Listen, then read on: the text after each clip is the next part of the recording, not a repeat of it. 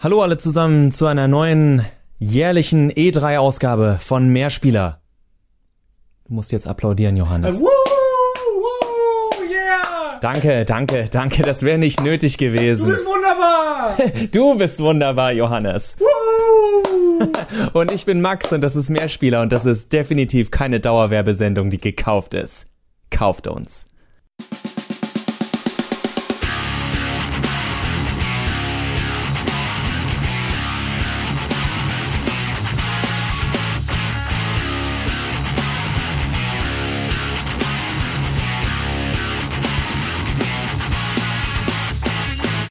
E3.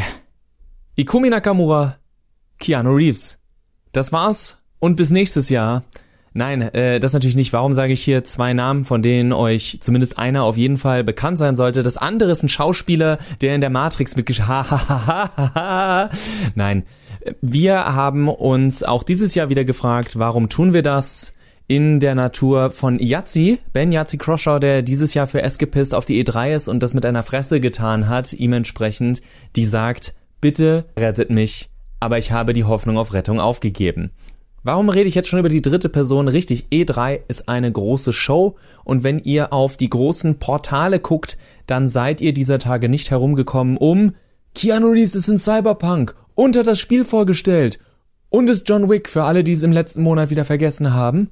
Streng genommen hat Keanu Reeves ja nicht das Spiel vorgestellt, sondern einfach nur gesagt, äh, ich bin auch drin und hier ist das Erscheinungsdatum. Das reicht schon, Johannes. Das reicht schon. Damit hat er nicht weniger gemacht als die meisten Leute, die Spiele ankündigen. Auch Ikumi Nakamura, die vielen Leuten sehr sympathisch rüberkam, also mir jetzt auch, aber sie steht da und sagt halt kurz, wir haben hier dieses Spiel, wir freuen uns total drauf, es gibt gruselige Dämonen und es gibt irgendwie süße Dämonen. Und was es so genau kann und soll, ja, das, äh, wir gucken jetzt einen Trailer, aber da werdet ihr auch nicht schlau draus, denn es ist ein Cinematic-Trailer, so wie so ziemlich alles bei der Bethesda-Präsentation. Ja, eben. Aber das, äh, äh, das Besondere daran ist ja, dass Ikumi Nakamura ja gefeiert wurde für ihren Auftritt, eben genau, weil sie nicht wie alle anderen Typen zum größten Teil, es sind auch immer wieder ein paar Frauen dabei, ähm, irgendwie gestellt rüberkommt oder einfach so eine typische E3-Präsentation macht, sondern weil sie halt menschlich rüberkommt, weil sie als Mensch rüberkommt, mehr oder weniger. Und es zeigt eigentlich sehr gut ähm, diese Misere, in der sich die E3 jetzt nach langer Zeit mal wieder befindet, dass ähm, äh, alles eigentlich eine riesige, riesige Show ist, was man auch an den, an den total nervigen Klakören äh, im Publikum merkt bei der Bethesda Pressekonferenz beispielsweise, da gab es irgendwie einen Typen, der auf alles gejubelt hat und immer geschrien hat.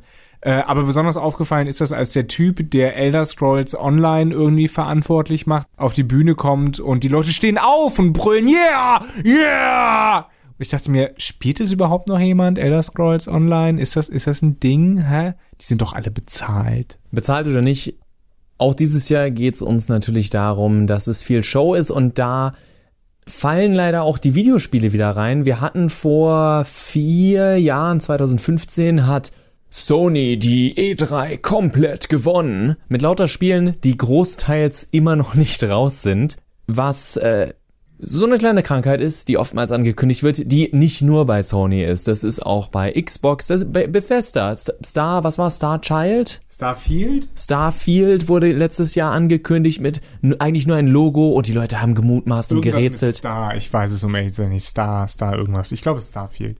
Und warum wissen wir so wenig über dieses Spiel? Weil seitdem so gut wie gar nichts über dieses Spiel gesagt wurde. Weil Bethesda auch nichts über dieses Spiel weiß. Stattdessen haben wir viel Nichtsagendes bekommen. Wir gehen jetzt nicht einzel äh, im Detail einzelne Präsentationen durch. Das haben wir früher gemacht. Es war sehr anstrengend. Ja, und wir haben weder die Zeit noch den Alkohol im Haus, um das durchzuziehen. Außerdem muss man ganz ehrlich sagen, wenn man ein paar E3s mitgemacht hat, ist das so wie die Gamescom zu besuchen. Könnt ihr uns jetzt für hassen für die Aussage, aber Hast du sie einmal gesehen, hast du sie so ziemlich jedes Jahr gesehen. Es gibt kleine Enden und das ist genauso schade, weil wirklich viel mehr drin sein könnte. Es gab immer wieder einzelne Präsentationen, die gezeigt haben, was drin ist und selbst so etwas Schönes, eine Verballhornung des Ganzen, wie Devolver Digital das macht, verballhornt sich inzwischen selbst, weil wir ja wissen, was wir von ihnen zu erwarten haben. Also die verlieren sich jetzt eigentlich in Inception-Filmen über sich selber, wo sie dann wiederum einen Dreh über sich selbst machen, dass sie ja schon ein Symptom sind und so weiter und so fort. Und die Frage ist, interessiert sich hier noch irgendjemand für die Spiele? Denkt denn irgendjemand an die Spiele? Und da versuchen wir ein klein bisschen ins Spiel zu kommen. Ich habe mich sehr gefreut, dass äh, mein äh, japanischer Overlord Square Enix es dieses Jahr nicht komplett verhauen hat. Sie haben auch wieder nicht alles perfekt gemacht. Aber nach Jahren der, und hier ist ein Trailer mit Cinematics, und hier ist ein Trailer mit Cinematics, sie sich tatsächlich auf viel Gameplay oder zumindest Spielszenen, die nach Gameplay aussehen, konzentriert haben. Ubisoft hat das dieses Jahr in meinen Augen auch ziemlich gut gemacht. Da waren natürlich Titel dabei, die es auch schon gibt, wo es dann wie bei For Honor ein sehr merkwürdiges Event gab und ich mir an meiner Stelle dachte, es gibt noch Sch Leute, die For Honor spielen? Aber gut, sei es drum. Battle Royale Modus in Fallout, ne?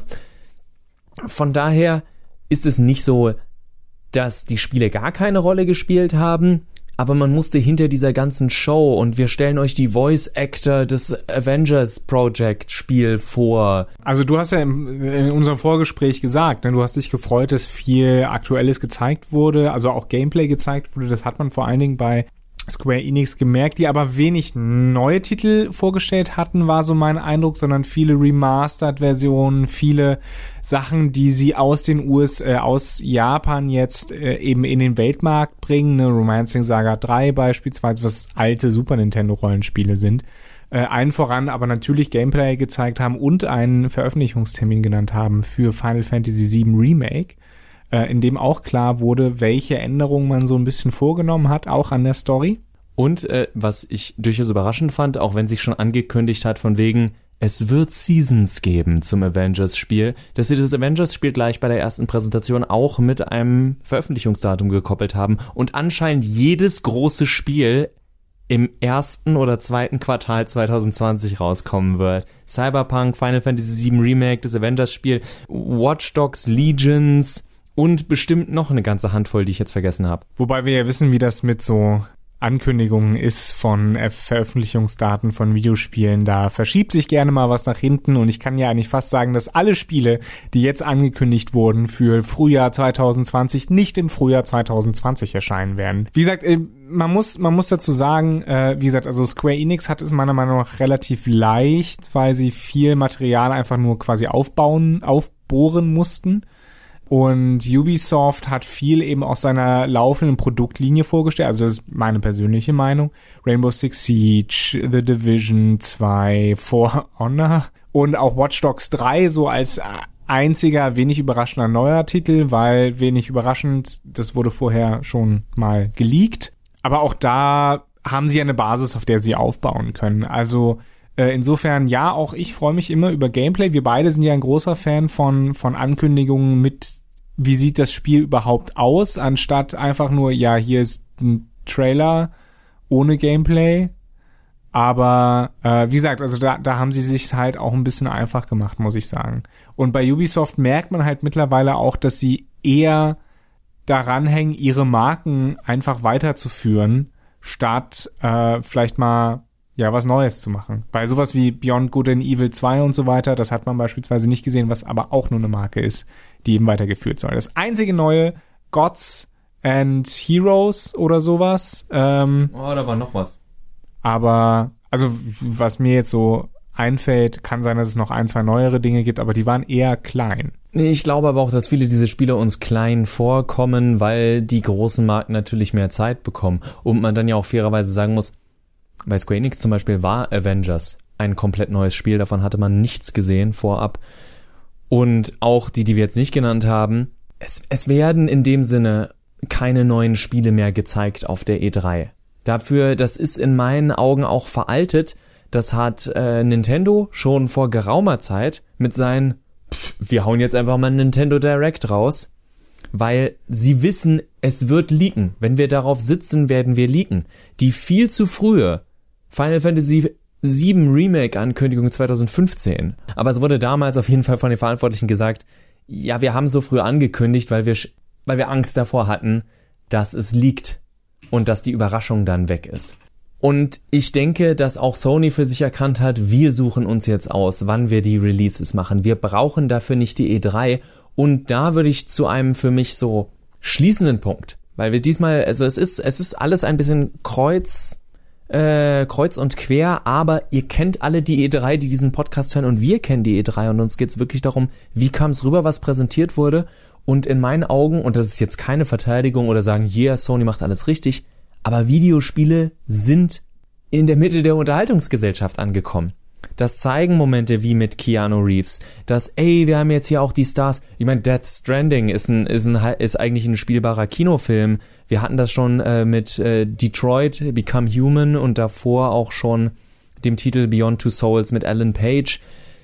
Und es, Willem Dafoe. Seit Jahren nähert sich das an und die E3 für, Videos für Videospiele ist die Frage, brauchen Videospiele diese Bühne noch, um tatsächlich diese große Aufmerksamkeit zu bekommen? Es hat was von Festhalten und immer wenn ich dann mit Gamer-Freunden spreche, die sagen, ja, aber ich finde es total cool, dann nachts da drei Stunden vorm PC zu sitzen. Ich sag, von mir aus gerne, wo ist das jetzt besser, als wenn du verteilt immer mal wieder einen Trailer? Wenn du tatsächlich morgens aufwachst und sagst, nee, die haben doch jetzt nicht gerade echt diesen Trailer gezeigt. Denn wenn mir irgendjemand sagen will, dass ein, ein plötzlich aus dem Nichts veröffentlichter Trailer weniger medienwirksam ist als eine Präsentation bei der E3, dann kann er mich mal gern haben. In der Zeit von äh, professionellen YouTubern, die dafür sorgen, dass das Ganze viral geht, und wo man sich die Klickzahlen der ganzen Sachen angehen kann. Ich würde sogar behaupten, für mittelgroße Titel ist die E3 richtig gefährlich,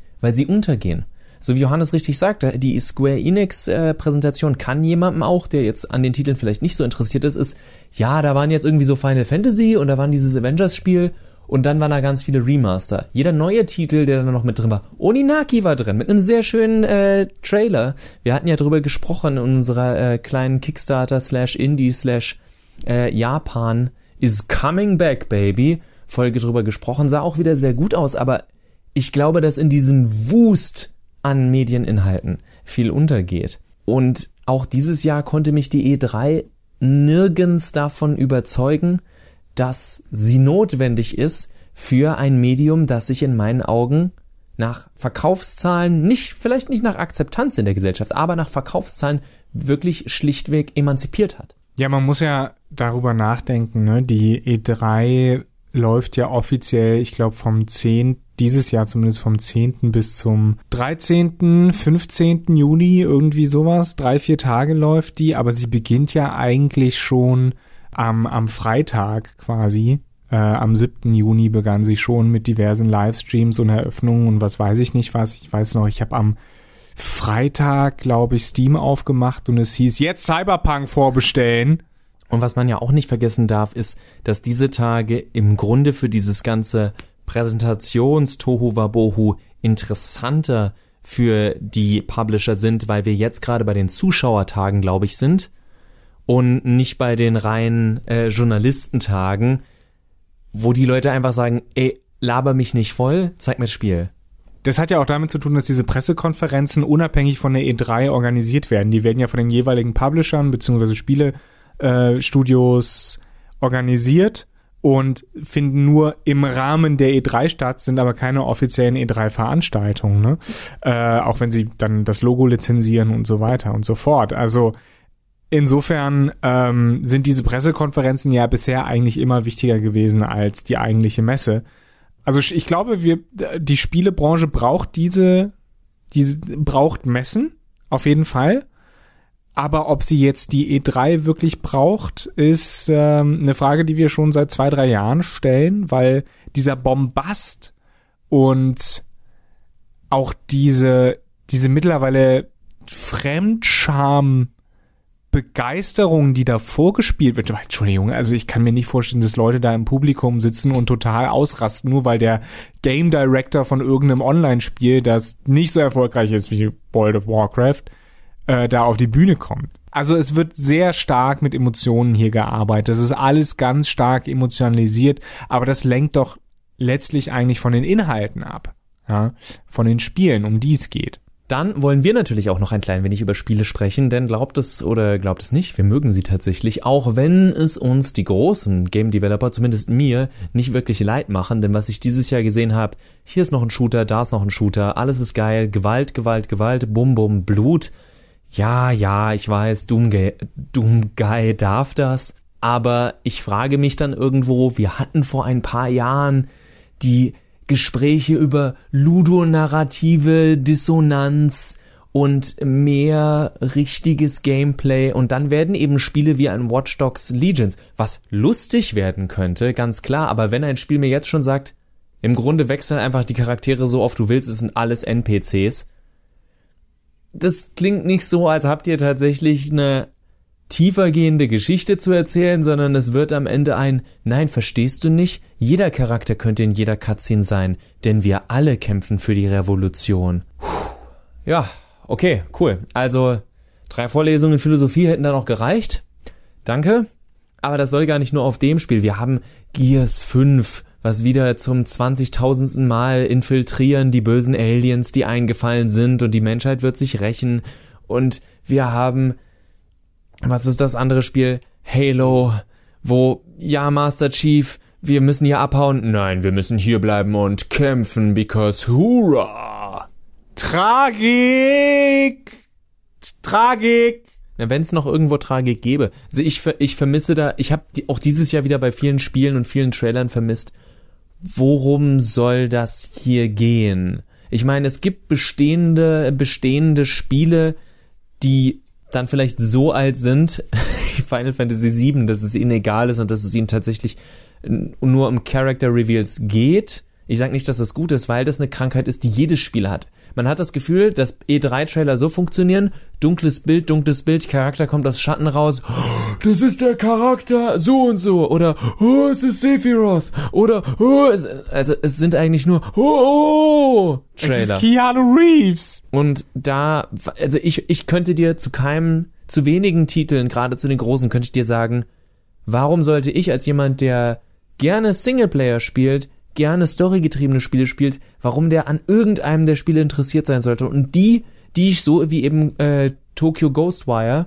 irgendwie ganz mysteriös finde, sind nur so mysteriös, weil ich nichts von ihnen gesehen habe. Ja, vor allen Dingen ist es schade bei einer Serie wie Wolfenstein, äh, wo wir einmal Wolfenstein Cyberpilot haben. Ja, geil, jetzt in VR und dann Youngblood, äh, wo mir schon klar war, das soll halt ein Koop-Spiel werden, aber es wurde halt, und da kommen wir wieder auf dieses Thema Gewalt, es wurde halt angekündigt mit, äh, ja, hier könnt ihr dann Nazis töten, äh, indem ihr sie erschießt, erstecht, ähm, zerstampft, keine Ahnung, verbrennt. Und nichts dagegen, ich habe nichts dagegen, wenn man Nazis Gewalt antut, aber irgendwann ist es halt auch einfach nicht mehr witzig. Also ich glaube, insgesamt kann man sagen, dass wir mit dieser E3 jetzt nicht so zufrieden sind und dass diese E3 2019 auch für ein paar Entwicklungen steht, die definitiv verfolgenswert sind und das nicht im positiven Sinne. Äh, und dann müssen wir mal schauen, wo es dann hingeht äh, vielleicht nächstes Jahr, vielleicht auch schon auf der Gamescom, die kommt dann ja nächsten Monat, glaube ich, irgendwann. August normalerweise erst. Also so zwei Monate. Genau, also da werden wir auch noch mal, noch mal ein bisschen was sehen, nehme ich an, aber auch nicht genug, dass das jetzt irgendwie ein Gegengewicht bilden könnte. Sowieso nicht die Gamescom, aber naja. Und interessant, darüber haben wir jetzt noch gar nicht geredet natürlich, Interessant fand ich die Aussage von Microsoft zu ihrer neuen Konsole mit dem Projektnamen Scarlett, die auf genau dasselbe setzt wie die noch unbekannte PlayStation Nachfolgerkonsole, die wir jetzt einfach mal PlayStation 5 nennen, SSDs. Wow. Alles jetzt viel schneller. Oder, wie wir bei der Messe sagen, uh! Uh! Ihr seid wunderbar! Du bist wunderbar, Max. Ihr seid auch wunderbar, Publikum. Alles ist wunderbar. Danke fürs Zuhören. Bis zum nächsten Mal. Die Musik ist von Glory of Joanne. Die sind auch wunderbar. Woo!